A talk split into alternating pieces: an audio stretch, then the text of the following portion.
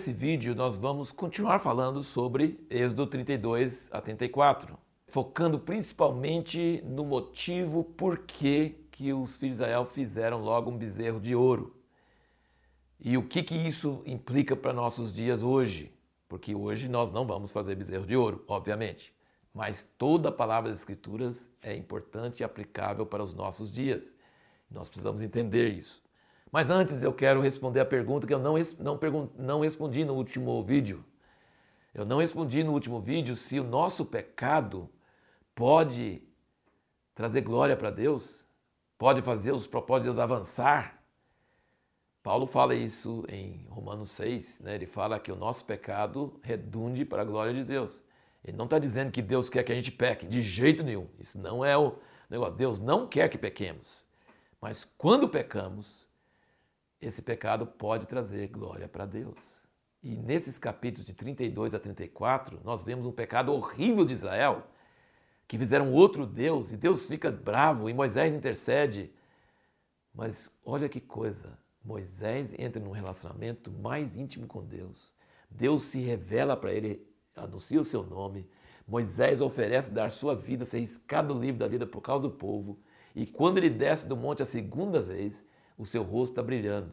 Gente, a glória que foi trazida por esse pecado do povo foi muito maior do que da primeira vez. Deus não queria que o povo pecasse, mas já que pecou, ele fez isso trazer à luz um relacionamento muito íntimo de Moisés com ele, ele declarando seu nome para Moisés, que até hoje está registrado na Bíblia e foi usado em muitas orações depois no Velho Testamento. Gente, o lucro para Deus foi muito grande, apesar de ele nunca querer que o povo tivesse pecado. Então isso é uma coisa assim impressionante pensar. Eu sempre comparo isso com um artista, um pintor que faz um quadro maravilhoso, entre um moleque, joga tinta preta em cima do quadro dele. Ele queria que o menino estragasse a, a, obra de arte dele? Não. Mas ele é tão genial que ele pega aquele quadro estragado, aparentemente, e usa aqueles negócios de tinta preta jogado ali a esmo e começa fazer, e consegue fazer um quadro muito melhor do que teria sido antes, por causa mesmo desse menino ter feito essa travessura. Assim é Deus. Deus, esse é o nosso Deus. Então vou ler, vou ler aqui um pouquinho do que eu escrevi sobre essa questão do bezerro de ouro, que fiquei pensando muito sobre isso. Não sei exatamente o que os egípcios criam, mas sei que não aceitavam pastor de rebanho quando Josué desceu para o Egito ele falou, não, são pastores de rebanho, então ficam lá em Gozen, não fica perto de nós. É, eu sei que, por exemplo, quando José comia na mesa, ele não podia comer junto com os egípcios, os hebreus não podiam comer junto com eles, então os hebreus eram tipo abominação para eles. E quando o faraó fala, vai vocês e fica os rebanhos, Moisés falou assim, não. Não, aliás, em vez disso ele falou assim, é, oferece seu sacrifício a Deus aqui mesmo. Vocês querem fazer festa a Deus? Faz aqui mesmo. Aí Moisés fala assim: Nós vamos oferecer a abominação dos egípcios na cara deles, vão nos matar.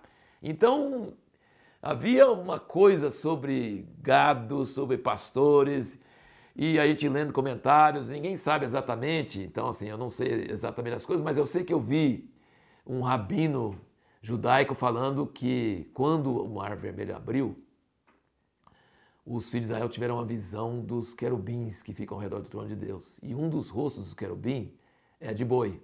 Né? Os querubins têm rosto de homem, rosto de águia, rosto de leão e rosto de boi. O boi é adorado em muitas culturas pagãs. Mas o que eu queria mostrar para vocês, por exemplo, depois na história de Israel, vocês vão perceber que Jeroboão fez bezerro de ouro em Dan e em, e em Betel. E quando Davi colocou os bois para puxar a arca e usar pôs a mão em cima disso, Uzá morreu. Então os bois e a presença de Deus está meio perto, né? E quando Arão falou para o povo, depois dele fazer o bezerro de ouro, ele falou: Vamos fazer uma festa para o Senhor amanhã. Então, na verdade, eles não estavam rejeitando Deus, eles estavam fazendo uma imagem que eles achavam que ficava representava Deus e falando vamos adorar a Deus usando o bezerro. Como Davi que pôs os, os bois para puxar a arca. Então eu quero dizer o seguinte para vocês, que é uma lição que eu achei muito importante. tem uma cara de boi no querubim que fica perto do trono de Deus, certo? Mas Deus proibiu de adorar querubim e de adorar boi, de adorar leão, de adorar qualquer coisa. Gente, qual a lição que nós temos para hoje? Você não deve adorar nada de Deus que você já conheceu, nada de Deus que você já domina. Você tem que adorar um Deus que não pode ser dominado, um Deus imprevisível, um Deus que vai falar hoje e você não sabe o que vai falar hoje.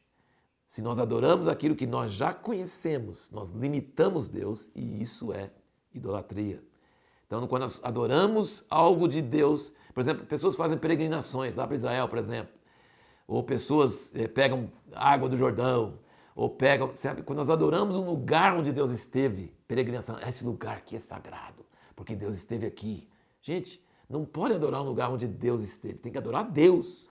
Não pode adorar a palavra de Deus, bibliolatria, não podemos adorar a Bíblia, uma palavra que Deus falou no passado. Nós temos que adorar o Deus que fala hoje. Ele vai desprezar o que ele falou no passado? Não. Ele é coerente, ele vai falar exatamente, mas ele não queria que adorasse as tábuas da lei, adorasse a palavra passada, adorasse um rosto de boi que estava no querubim. Não, ele quer que nós adoremos Deus. Então, a mistura do culto a Deus com coisas visíveis, palpáveis, coisas que nós conseguimos dominar, é isso que é idolatria. E hoje nós temos pessoas que adoram rituais, adoram é, coisas, experiências passadas, experiências de um grande Deus, homem do passado. Nós podemos respeitar o que esses homens do passado tiveram, podemos respeitar as coisas, mas nunca limitar Deus a isso. E a nossa pergunta que vamos tratar no próximo vídeo é: adianta alguma coisa você dar ofertas obrigado? Com senso de culpa?